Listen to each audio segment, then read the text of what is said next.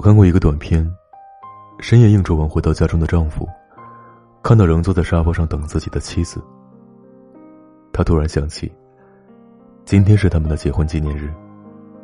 本想道个歉，却没想到，没等他说话，妻子直接提出了离婚。丈夫一脸难以置信，不就是工作太忙，忘记了，多大点事儿，至于吗？妻子的情绪。却突然激动起来。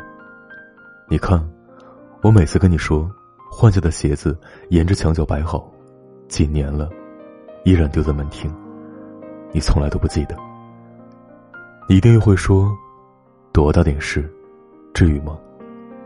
但你知道吗？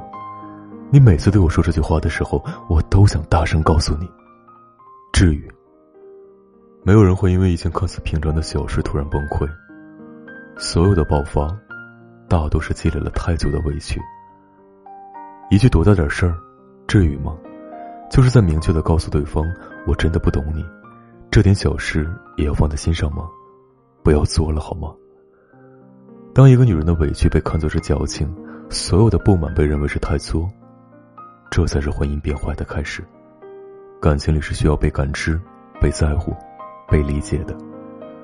很多事情很小，但就是因为这一件件小事。却能够打败婚姻。希望看到这里的男人，能够一直记得对婚姻的敬畏和珍视。